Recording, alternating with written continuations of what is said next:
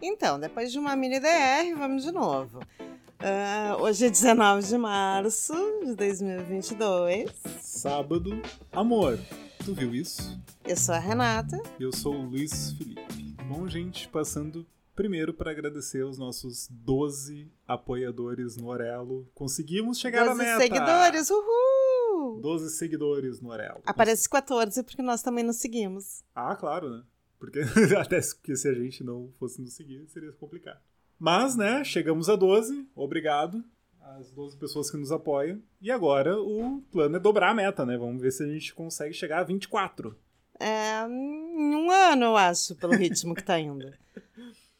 É, por que não? Sonhar não custa nada. Já temos pelo menos 24 ouvintes, isso é fato. Agora, se vocês seguirem o Orelo, já é uma coisa muito boa. Vocês vão receber as nossas notificações. Daqui a pouco podem até receber o episódio pelo WhatsApp, por que não? Que chique. Então tá, gente. Sabe que essa semana teve um fato histórico na música brasileira, que é o fato de que a Anitta chegou ao top 10 do Spotify global com a música Envolver. Um fato histórico é interessante, né? Não é histórico? É, não, é, mas é que Spotify é tão pouco tempo. É tão curto, em... né? É, mas é, tá, é um fato histórico, ok. Um fato relevante? É, enfim, não sei, é que foi engraçado. Fato relevante parece aquelas coisas de comunicados de comunicados de empresas, né? Fato relevante, a Anitta chegou. um, um fato importante. Fato importante, exato. É, porque não tem mais, assim, venda de discos, paradas de sucessos, músicas mais tocadas no rádio. E não tem muito comparar ao que, né? Clipes mais assistidos na MTV. Essas coisas não tem mais, né, cara? Então, o top 10 do Spotify global. Vamos lá, fato é, histórico. Fato histórico, vamos lá. E ela chegou, né? Chegou lá, chegou no top 10 global do Spotify com música Envolver.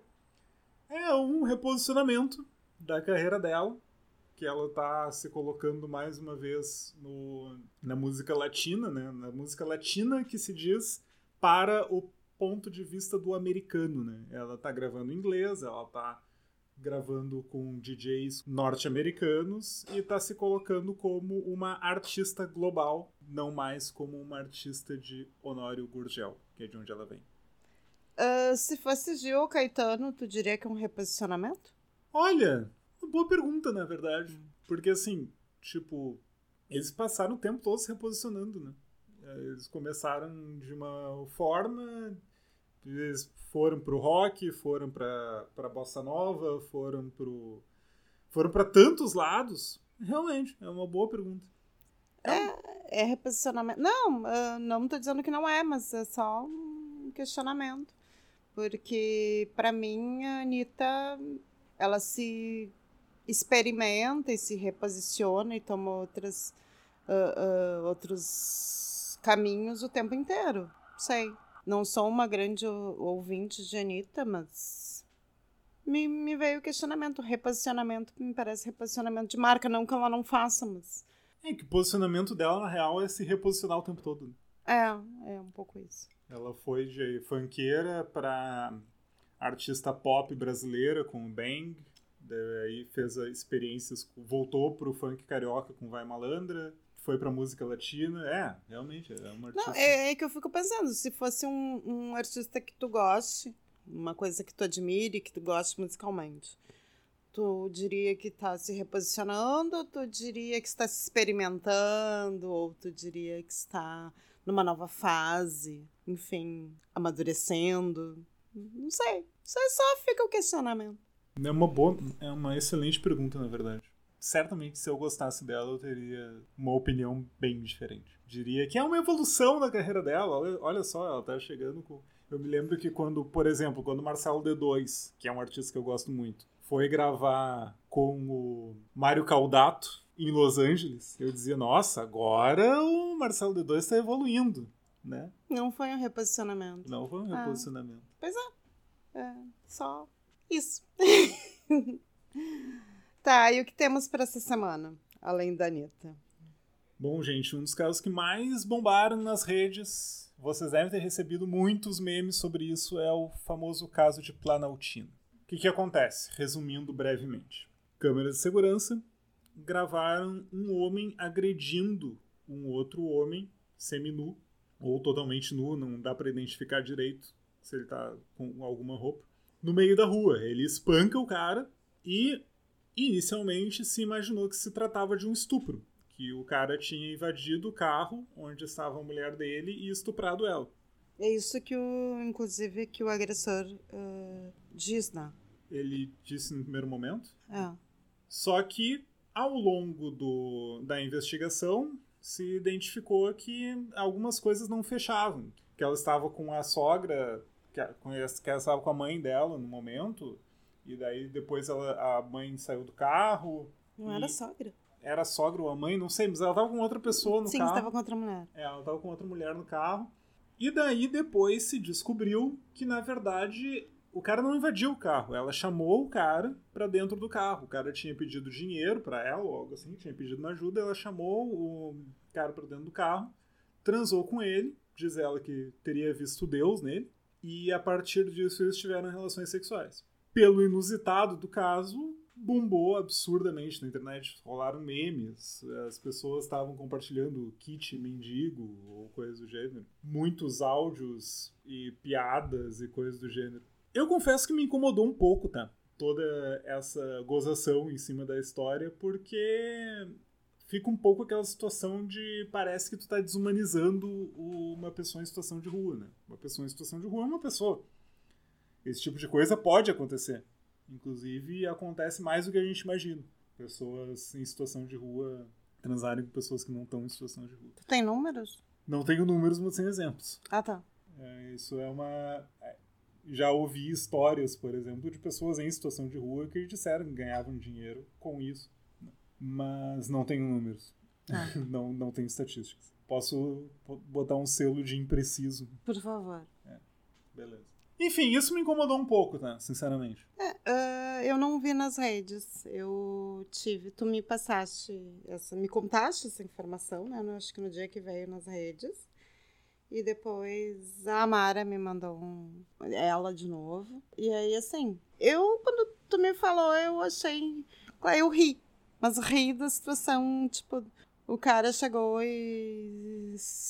Enfim, foi batendo outro. Porque, enfim, o outro estava com a mulher dele, por, na cabeça dele, por estupro. E aí a mulher dele disse: Não, para. Tipo, não é bem isso. Uh, eu quis. Aí achei, tipo, tá, um macho. Uh, Alfa levou na cabeça, achei divertido na hora. Tá, a situação não é divertida. O senhor, em, em situação de rua, foi hospitalizado, né? Sofreu uma agressão feia, né? Não quebrou nada, mas se machucou. A mulher, pelo que tem aparecido, ela tem problemas uh, psiquiátricos e, enfim, né? Pelo que o pelo que o marido dela comentou e pelo que ela disse, inclusive, que, enfim, viu Deus no senhor, então, né, é uma situação, uh, não é uma situação divertida, mas na hora eu achei, tipo, é, engraçado.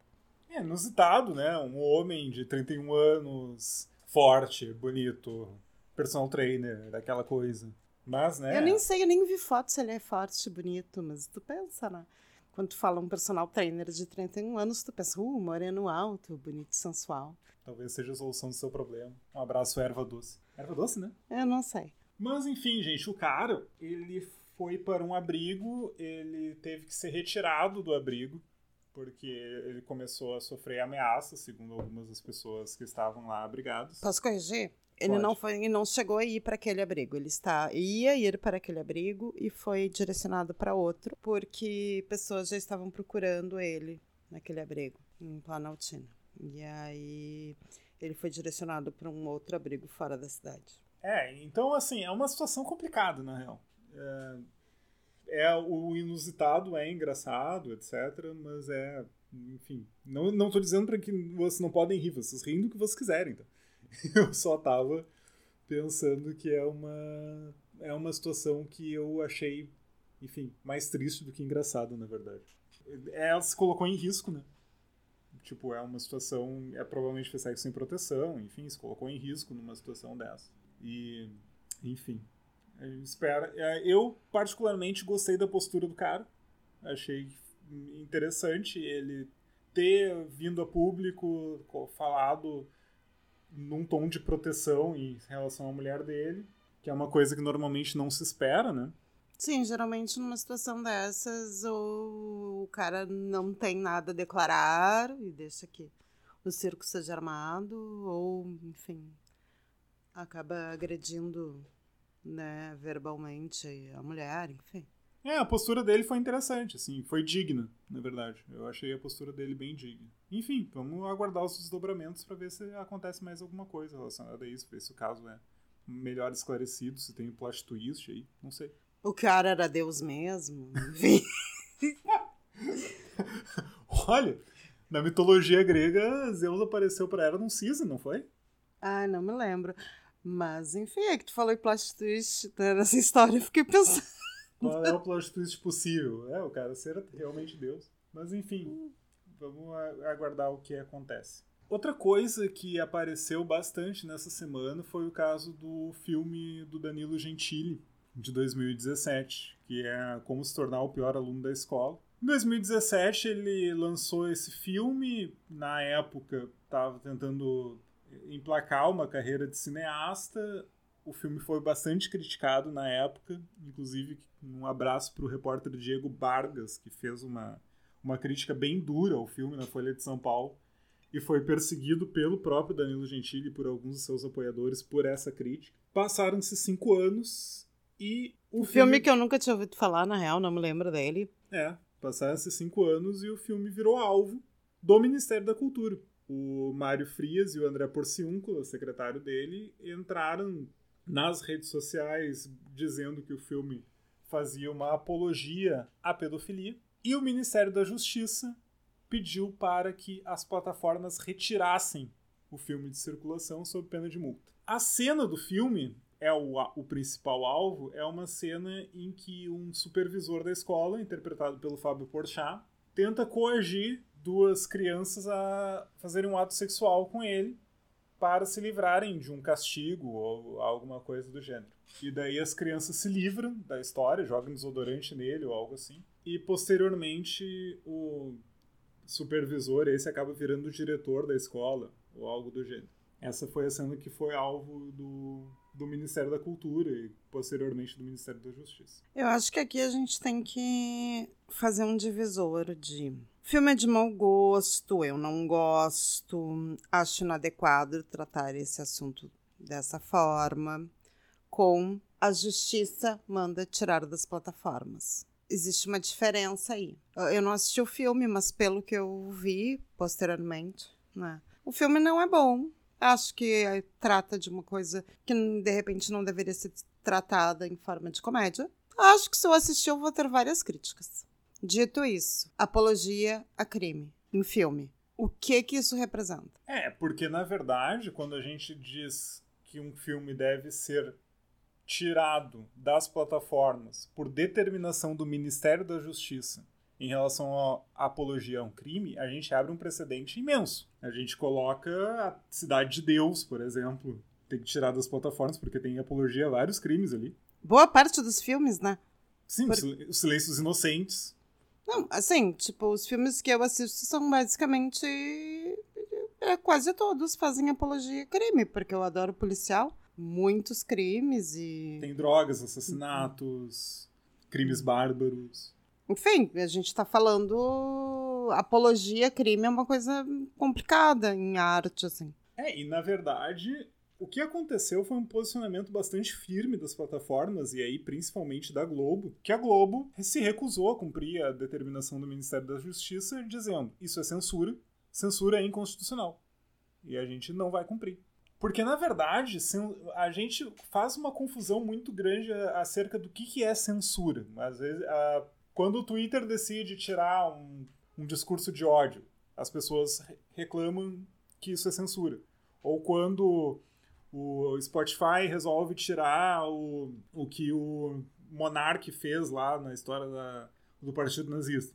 As pessoas dizem que isso é censura. Isso na... é posicionamento. É, é, na verdade, essas são decisões de empresas privadas, né? Não é uma determinação do Ministério da Justiça. Quando o Chico não canta lá mais uh, uh, com açúcar com afeto, dizem que ele está fazendo autocensura. Isso não existe.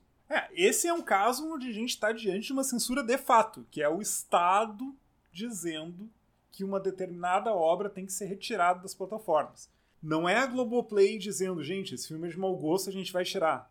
Ou a Netflix, seja lá o que for. É o Estado. E daí a gente abre um precedente bastante grave.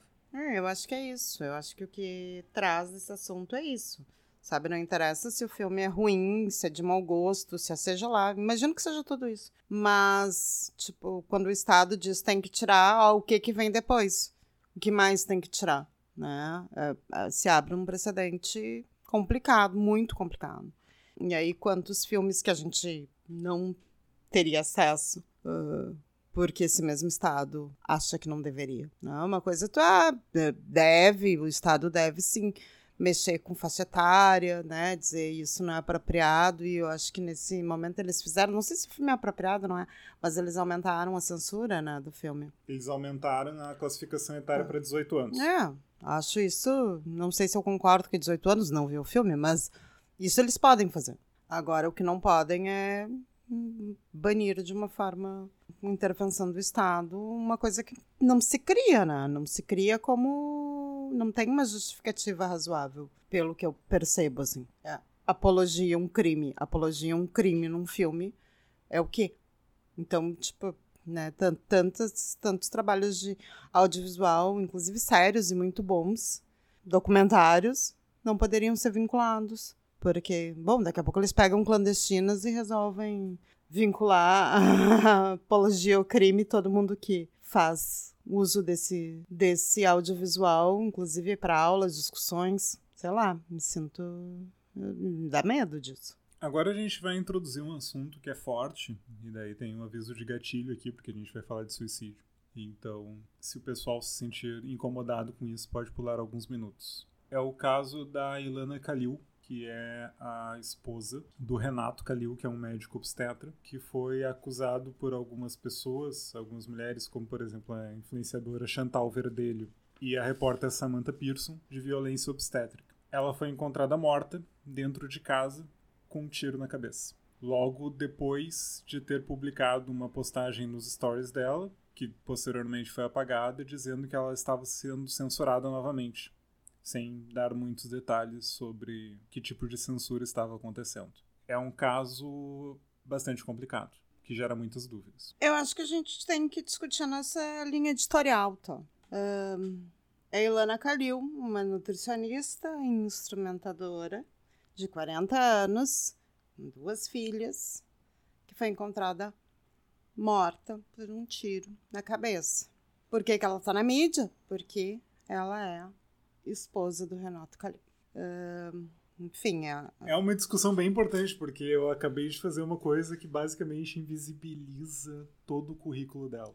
Que é a pessoa que é. se trata. Sim, o fato dela ser a, a, a esposa do Renato Calil é o que faz ela aparecer no jornal, né? aparecer nas mídias. Se fosse uma outra pessoa, mas ela, enfim, ela ainda é ela. Enfim, essa história eu acho que ela tipo, ela tá sendo tratada, tá sendo investigada como suicídio, né? E é o que todo mundo acredita que seja, ou muitos acreditam que seja, mas é, eu acho que é um assunto pra gente ainda, talvez ainda tenha repercussão. Não sei se é porque eu sou uh, fanática de, de true crime, mas Cara, sempre me desconfia um pouquinho quando tu pega uma, uma mulher uh, com, com que comete suicídio por arma de fogo. É uma coisa que sempre me, me chama atenção, principalmente quando não tem um histórico, que eu, eu acho que não tem, pelo que eu vi, assim, não vi nada de, de ser uma atiradora, enfim, né, de ser uma pessoa que lida com armas, não é uma policial, não é uma caçadora. Uh, e as armas de fogo não, geralmente não são uma opção de suicídio feminino. Isso, enfim, sempre me deixa com uma pulga atrás da orelha quando acontece. Não que não possa, mas sempre me dá um. Mas enfim, acho que é um assunto para a gente ainda observar e ver como é que vai ser levado né, em questão de investigação. A polícia está investigando, foi coletado rastro de pólvora nela, no, nele. Vamos ver como é que isso se desenrola. Vamos ver. Vamos ficar de olho. Bom, agora a gente vai entrar no assunto que abriu o podcast nos últimos, nas últimas semanas. E sim, a gente vai falar de novo sobre a guerra. Ela ainda tá aí. É, é inacreditável que no século XXI a gente esteja há 23 dias. 24? 23. A gente esteja há 23 dias com uma guerra em curso, com uma invasão territorial da Rússia sobre a Ucrânia. É inacreditável. Ou é inacreditável que a gente esteja com uma invasão territorial com toda a mídia em cima e com todas as consequências que estão tendo, ainda estar no 23 dia. Se a gente for pensar no Sudão do Sul, se a gente for pensar no Iêmen, se a gente for pensar no Estado Islâmico, na Síria, não é tão inacreditável assim. Né? É. Enfim, hoje eu tô só para questionar. Mas é, esse, esse é um questionamento muito relevante. Hum. Quantas guerras aí que a gente não comenta, não é mesmo? Não trata como guerra. Tá, mas enfim. Mas vamos lá. Vamos pro... o, essa semana, algumas negociações avançaram, outras nem tanto. O Vladimir Zelensky disse que talvez não seja mesmo uma boa entrar na OTAN, que foi considerado por muitos como um recuo. O Putin disse, mas não é só isso? Não, é, mas não é só isso. Inclusive, ele fez um comício para mais de 100 mil pessoas no estádio Lushnik, em Moscou, onde, para comemorar o aniversário da entrada na Crimeia, e esse comício, inclusive, teve uma, um momento tenso, porque lá pelas tantas a fala dele foi cortada, e daí os correspondentes internacionais estavam pensando: meu Deus, será que a TV estatal está censurando o próprio Putin? O que, que aconteceu? Será que houve um ataque? É, exato. Porque Eu já, já ia pensar isso. Porque já aconteceu, né? Quando aconteceu o grande ataque ao Ceausescu na Romênia, que o Ceausescu foi deposto e depois preso, isso foi durante um comício dele, em 1989. É, seria uma boa oportunidade. Exato.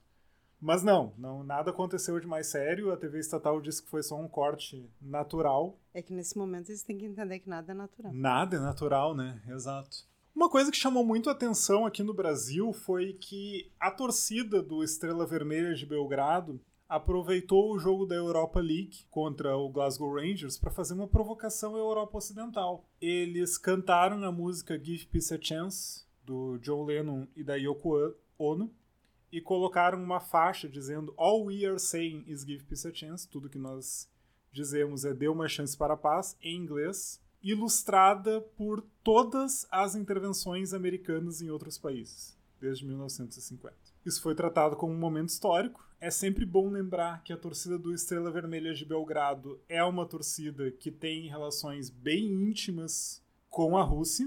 Inclusive, foi durante os anos 90 uma organização paramilitar sérvia, durante a Guerra da Bósnia, durante a Guerra do Kosovo. Se vocês procurarem por Tigres de Arkan no Google, vocês vão entender do que eu estou falando. E que lá nos Balcãs tem a questão do pan-eslavismo, né? Os eslavos ajudam uns aos outros. Então a Sérvia e a Rússia se ajudam. Então foi uma manifestação pró-Rússia. Tem que ser considerada também desta forma.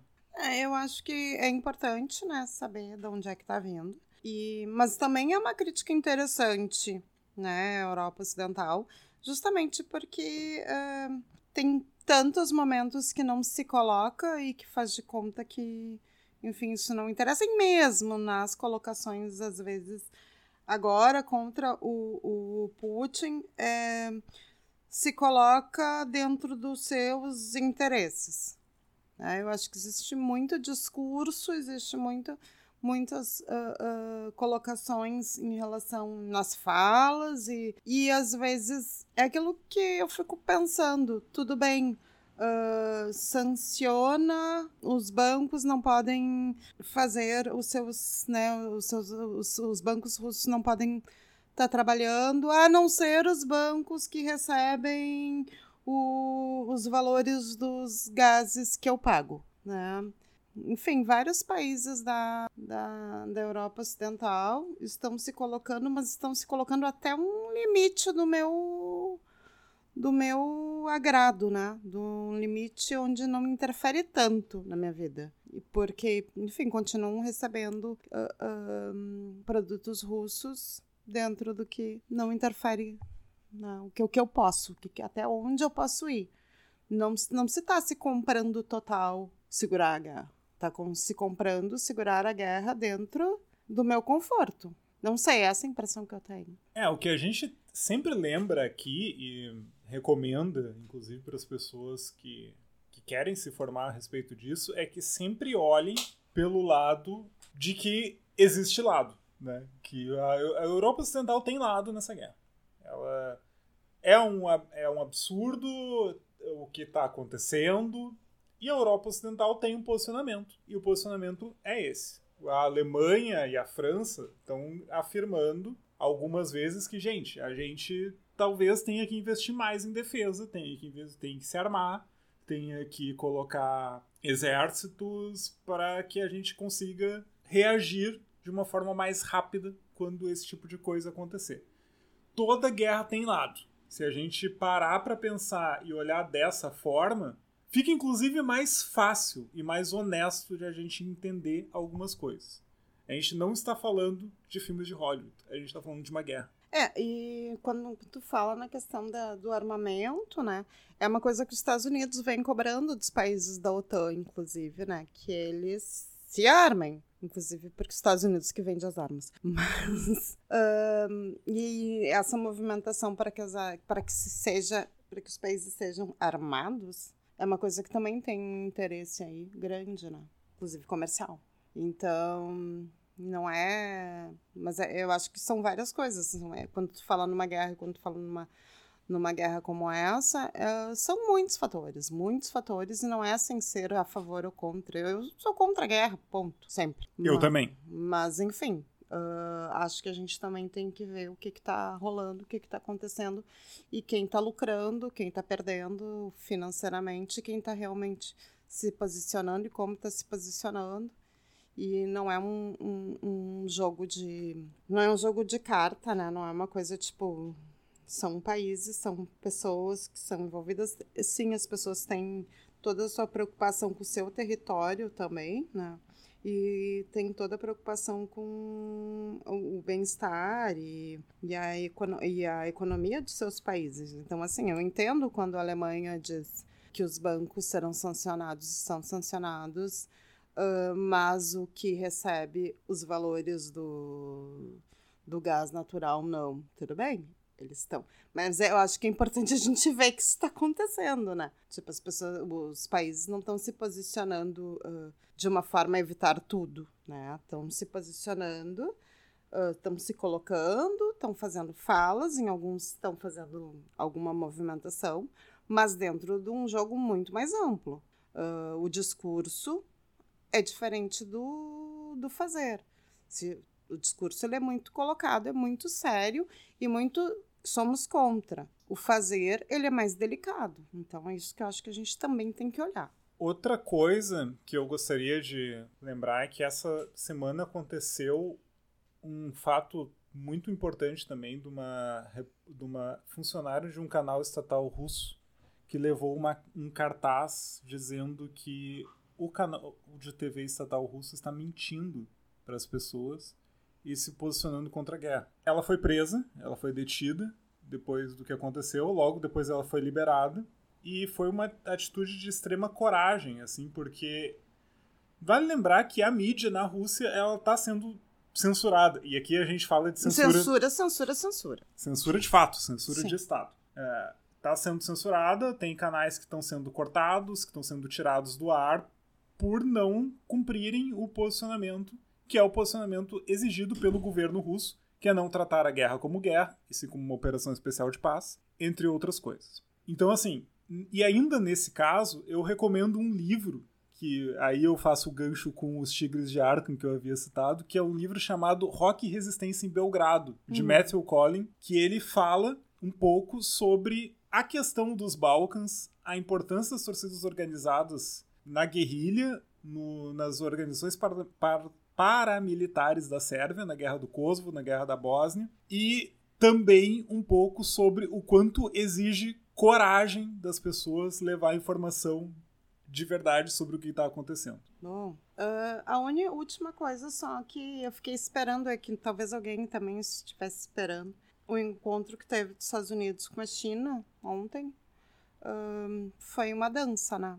Parece que não saiu nada realmente relevante. Dois para lá, dois para cá. Dois para lá, dois para cá. Se fizerem, se, mas tudo. Tipo, ao, que, ao que eu vi, assim, não saiu nada de realmente muito relevante em termos de posicionamento, porque assim, os Estados Unidos estava meio que dizendo de forma para os outros, né, nas falas, nos discursos, que se a China não se cuidasse, ela também ia ser sancionada. O que é uma coisa arriscada também, né, para os Estados Unidos.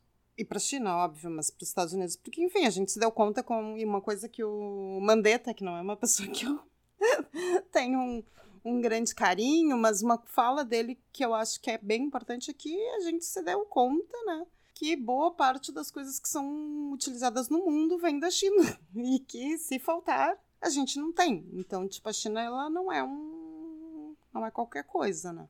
Então, óbvio que para os Estados Unidos e para o resto do mundo não é interessante sancionar a China. E para a China, obviamente, não é interessante ser sancionado. Ou não. Enfim, não sabemos. Mas parece que desse encontro não saiu nada de realmente relevante, é o que eu vi. É um grande baile de máscaras. Né? É, boa. Por falar em baile de máscaras. Vamos para a próxima pauta. BBB? Teve baile de máscara. Ah, é? Teve baile é, de máscara? Tá, não, mas não é essa pauta. ainda, ainda não. É as máscaras caíram em Porto Alegre, em São Paulo. Quer dizer, a obrigatoriedade das máscaras. Ah, achei que eram as máscaras de verdade, que a gente ia saber não. quem é quem. Não, caiu a obrigatoriedade das máscaras em lugares abertos e em lugares fechados em Porto Alegre, onde moramos, e em São Paulo. E aí, o que, que tu acha disso? Olha, me parece uma, uma coisa arriscada no primeiro momento, e eu acho que e boa parte dos divulgadores científicos que eu conheço tá considerando isso uma situação ainda arriscada. Ainda tem centenas de mortes por dia no Brasil. Ainda o contágio tá caindo bastante, tem muita gente vacinada, sim. A gente está indo num bom caminho, mas o momento talvez não seja esse. O caminho ainda, ainda tem um longo caminho a ser percorrido. A questão das crianças também. Uh, as crianças ainda, a maior parte das crianças ainda não tomou a segunda dose, as crianças com menos de 5 anos ainda não tomaram dose alguma. E essas não usam máscara mesmo, né? As pequenininhas. E talvez isso seja uma questão arriscada, segundo boa parte dos divulgadores científicos que eu conheço. É, eu, eu acho a, a ideia de não usar máscara, principalmente em local fechado, em, enfim, trabalho, né, eu acho bem complicado. Bem complicado. Acho que no momento em que tu tem ainda o contato com as pessoas e que eu acho que é importante a gente manter nos nossos cuidados, né? É uma, é, é uma decisão individual nesse momento. Não é mais uma decisão pública, não é mais uma obrigatoriedade pública. E dentro dessa decisão individual a gente tem que tomar cuidado e a gente tem que observar riscos e benefícios. Temos que contar com o bom senso das pessoas, Renata. É, isso não existe, amor. Tu tinha posto mais uma pauta. Que também tem a ver com bom senso. No último clássico, a torcida do Grêmio voltou a cantar músicas racistas no estádio. Que eu não vou reproduzir aqui, mas são músicas consagradas como racistas, inclusive pelo próprio clube, que admitindo que isso estava acontecendo, tomou a iniciativa, junto com a torcida do Grêmio, de trocar as letras das músicas. Para que as, para que as letras das músicas não sejam mais racistas. É, isso é bom. É uma boa iniciativa do Grêmio, sem dúvida. Eu fico um pouco incomodado porque dá aquela sensação de que não fizeram mais que a obrigação. É óbvio que não fizeram mais que a obrigação, mas é bom que façam a obrigação. É bom que façam a obrigação. É uma evolução dentro do que estava acontecendo. É uma coisa que já deveria ter acontecido há muito tempo. Mas, enfim, a, a, direção do Grêmio falar sério sobre as músicas eu acho uma coisa bem importante. É, e assim, não tem mais como tolerar uma coisa dessas, né? Não, não tem. Não tem mais, não tem. Tem que parar de inventar coisas como, ah, porque é folclore, ah, porque em 1919 se fazia isso. Primeiro, muita coisa inventada, tá? Segundo, que não tem justificativa, gente. Não tem justificativa. Dizer que fulano é macaco imundo é uma coisa que não tem mais, não cabe mais no, no futebol e no Brasil e na sociedade. Assim como dizer que vou matar um puto, não tem mais nenhuma justificativa, gente. Não tem mais como. Que é uma música cantada pelo torcedor do Inter. E que me envergonha, sinceramente. É, mas eu acho que. Enfim, dentro do. Não fizeram mais que obrigação dentro desse país, dessa cidade, desse estado, que não se faz nem obrigação, eu acho que é uma coisa ok. Enfim. Mas acho que é uma coisa. Eu, eu fico feliz que tenha sido feito, é isso. Tá. Isso. Uh, próxima pauta? Próxima pauta. E essa semana, acho que foi pauta nas redes a questão da Natália, né, do BBB. Sim, sim, a Natália do BBB. O que que acontece, gente? Ela tomou um porre, ela tomou um trago, brigou, ela fez que nem o pato da música, sabe? Sorrou a galinha, bateu no marreco, pulou no puleiro no pé do cavalo, levou um coice e ficou com galo. Só Tá, eu- mas isso aí no BBB ela seria expulsa, né? Não, mas ela deu um coice na porta. Ah, tá. o coice dela foi na porta. Mas enfim, tomou um trago, fez um escândalo, chutou portas, brigou com a Lina e foi proibida pela direção de tomar, de beber álcool, que a proibição foi um aviso, proibido beber álcool. E daí no dia seguinte, ah, não sei, não sei se ela chegou a ser chamada no confessionário ou não, mas o que me chamou a atenção foi a reação de alguns ex-BBBs indignados com a produção, porque, cara, tem que tirar a bebida quando esse tipo de coisa acontece. Que nem o ex-BBB André Gabé, que foi do primeiro BBB, se não me engano, que ele disse que quando ele foi BBB, lá em 1713, na TV Tupi, ele, quando o pessoal bebia demais, eles tiravam a bebida. E teve uma festa, inclusive, que deram uma festa infantil só com Guaraná, pra ver se o pessoal se ligava. É, ah, pois é. Ah, a questão da, da bebida no Big Brother, eu, eu não sei, mas não é todo mundo que tem bebido muito, né? Mas o que vem, mas o, aparece, tipo, nos primeiros, nos primeiros episódios, assim, eu acho que, que eu nem assisti, tá? Mas pelo que eu vi falar, as pessoas, enfim, estavam super bebendo e festejando, e hum, nos últimos vem aparecendo, ah, enfim, acho que dores, né? Nas bebedeiras. E hum, isso é uma coisa que é complicada. Ah, e aí eu fico pensando, eu tenho visto mais ou menos o BBB ah, e algumas cenas me, me chamam a atenção, não do que vem a público, né? Do que vem a público, do que vem no, no sintetizado ali no programa, mas das coisas que a gente vê no, no nesses que passam as 24 horas, alguns diálogos, algumas coisas. E o que, eu, o que me parece é que assim, chegou num ponto do programa em que algumas pessoas estão ah, com vários problemas psicológicos, assim. Tipo, teve um- uma pessoa que em dado momento tava com ah, tiques e manias de perseguição, assim, que eu não vi no programa, né, no, no editado. Ah, e que, tipo, te deixam preocupado, né? Tipo, o que que tá rolando ali? Eu acho que não sei, eu acho que a gente olha para aquilo e parece um, uma coisa que. Enfim, festa e, e jogos. E, mas é, é um. É um troço punk, né? São dois anos de pandemia, uma galera jovem que ficou muito tempo confinada. Tá todo mundo meio mal, né? Pois é. E aí eles ficam super confinados e com. sem pessoas de confiança, porque na verdade ninguém ali. Né, é da tua confiança real e sabe que te ama ou que realmente quer teu bem, né? Não que não, ali não possam surgir relações boas e saudáveis, não é isso. Acho que Mas tá da- todo mundo lá jogando por um objetivo. É, e tu não, não sabe se a pessoa que tá ali do teu lado é realmente um amigo ou... Enfim, eu acho que bem complicado.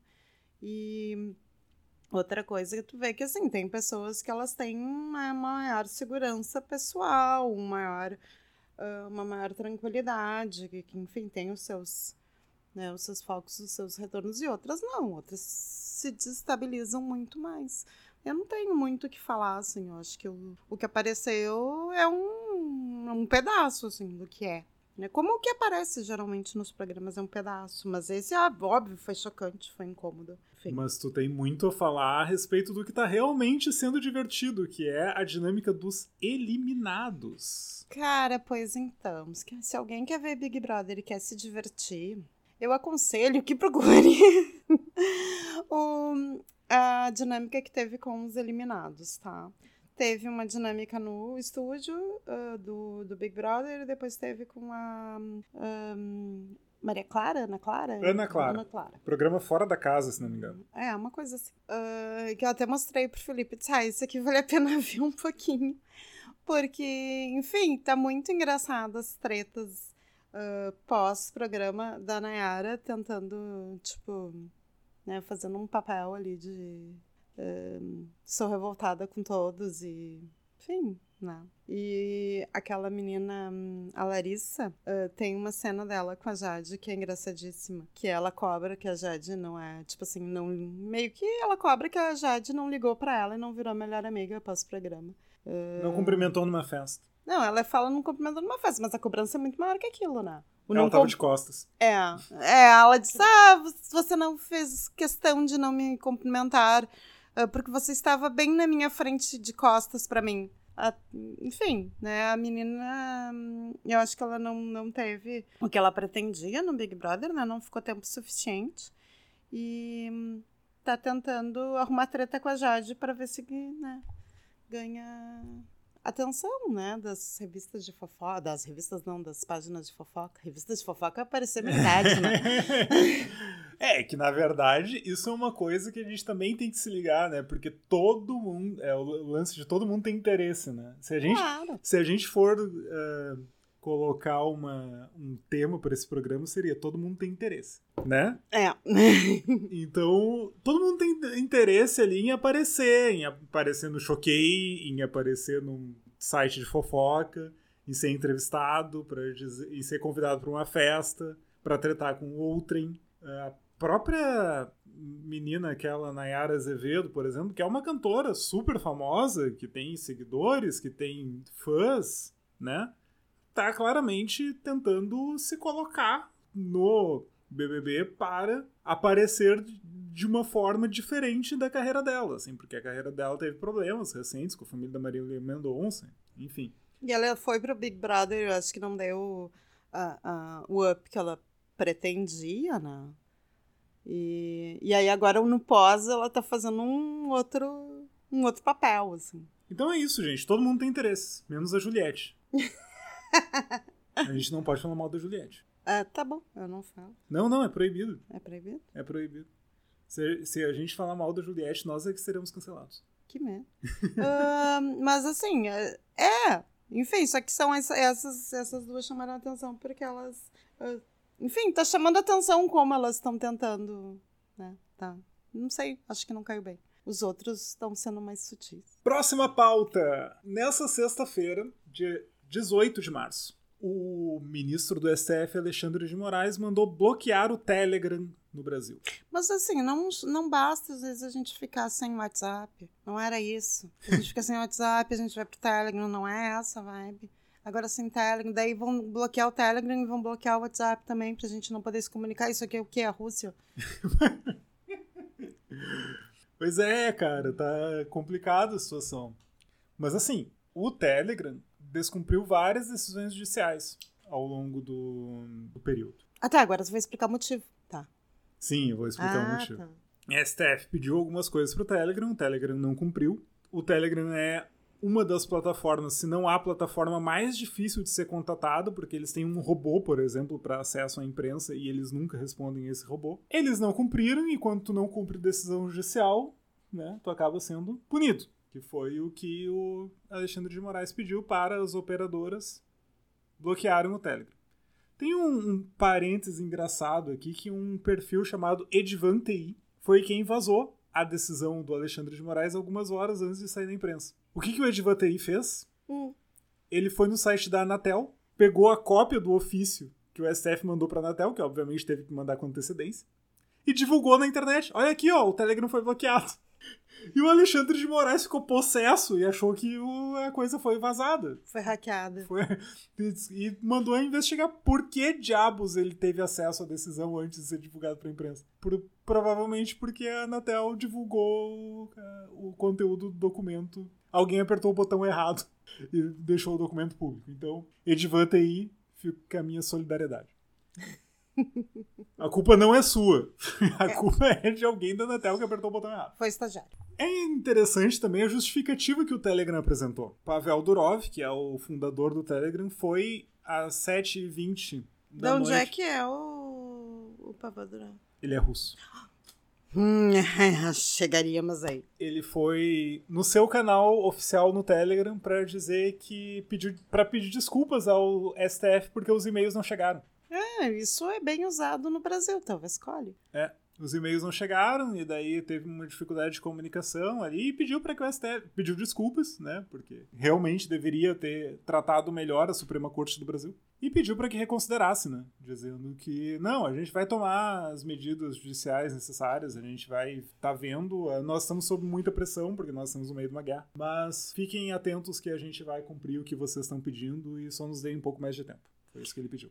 Tá, e agora eu vou assim fazer um questionamento. Será que não vão dizer que o Brasil está fazendo um, um, um boicote à Rússia? Olha, essa seria uma narrativa que não faria nenhum sentido, tá? Porque Óbvio que não!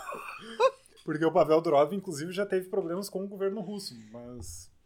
Ai, amor, isso pra uma fake news, assim, é fantástico.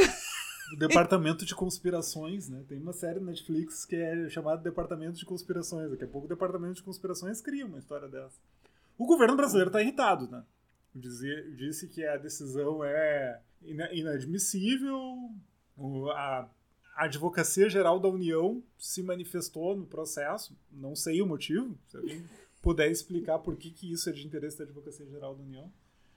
Uh, o Bolsonaro criticou a, a, decisão e tal, porque a gente sabe que o Telegram é um, uma plataforma bastante usada pelos apoiadores do presidente. Inclusive, está publicada lá no site Aos Fatos, e aqui vai o meu jabá as iniciativas que os canais bolsonaristas estão fazendo para o pessoal migrar para outras redes. Enfim, cara, eu não sei se essa decisão vai durar muito tempo, porque parece que os e-mails agora vão chegar.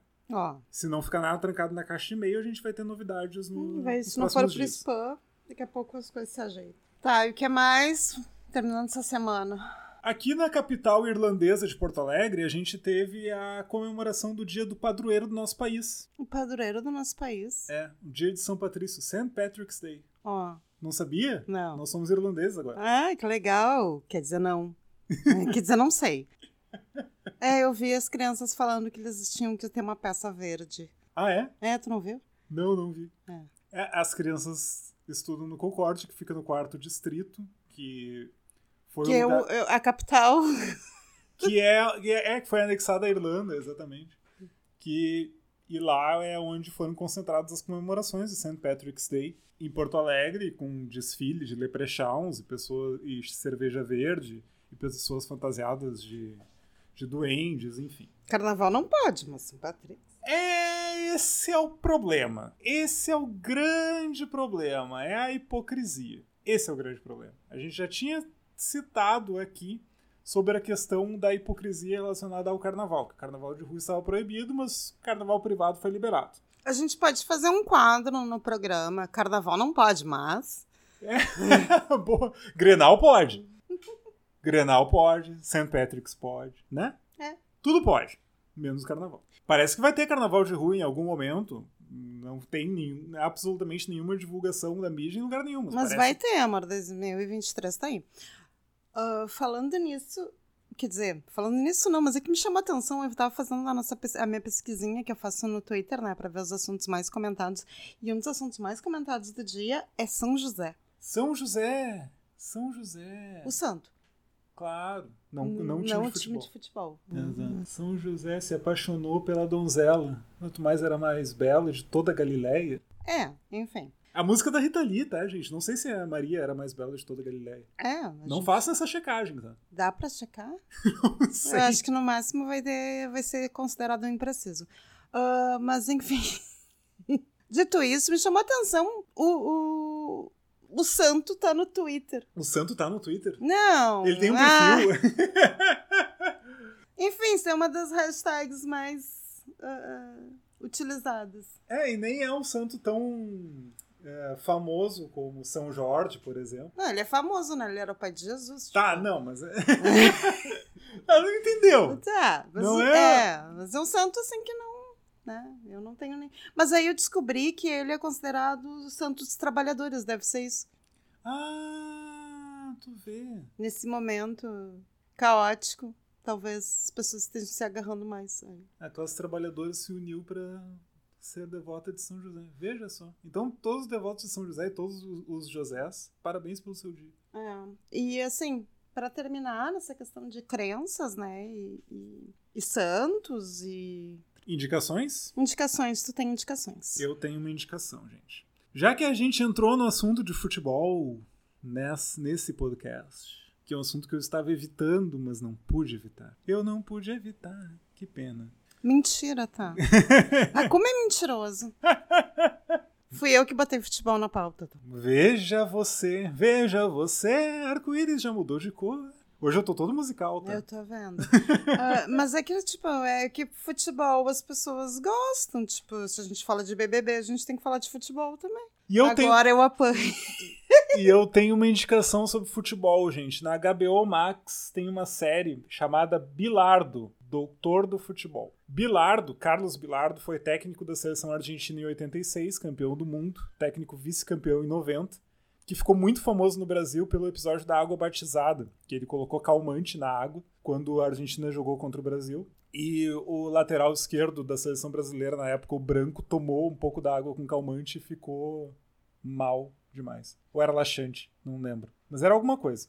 É, é bem diferente, né? Calmante, laxante. É, eu não lembro, mas era alguma coisa dessa. Só que a série vai bem além disso, gente. A série pega muito pela figura humana do Bilardo, que é interessantíssimo. Bilardo era jogador de futebol e estudante de medicina ao mesmo tempo. Era conhecido pela sua, pelos seus modos meio desleais. Ele eh, andava com alfinetes no calção, por exemplo, para dar agulhadas nos, nos adversários. Quando se tornou técnico, ele virou um técnico muito vencedor também no Estudiantes, foi campeão argentino em 83 e quando ele foi para a seleção, ele era uma pessoa muito odiada, justamente por essa deslealdade que ele aplicava. E a... é um trabalho de produção bem interessante. Eles entrevistaram muita gente muito importante na carreira dele e fizeram tem imagens de arquivo maravilhosas vale muito a pena para quem gosta de futebol e para quem gosta de figuras humanas peculiares ver essa minissérie do Bilardo então assim se é para falar de futebol né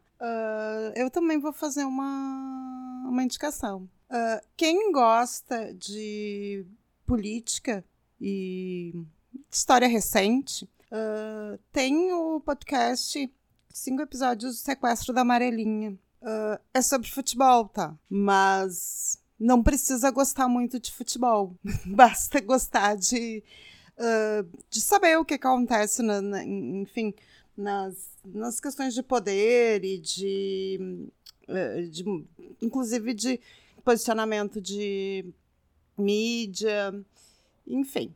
É, é uma minissérie muito interessante, muito gostosa de, de ouvir. E, e, mesmo eu, que não sou uma, uma fã de, de futebol, fui ouvir o Felipe disse que tu, tu tá ouvindo isso, rapaz? É. E adorei. Tá? Uhum. Então é uma, é uma indicação.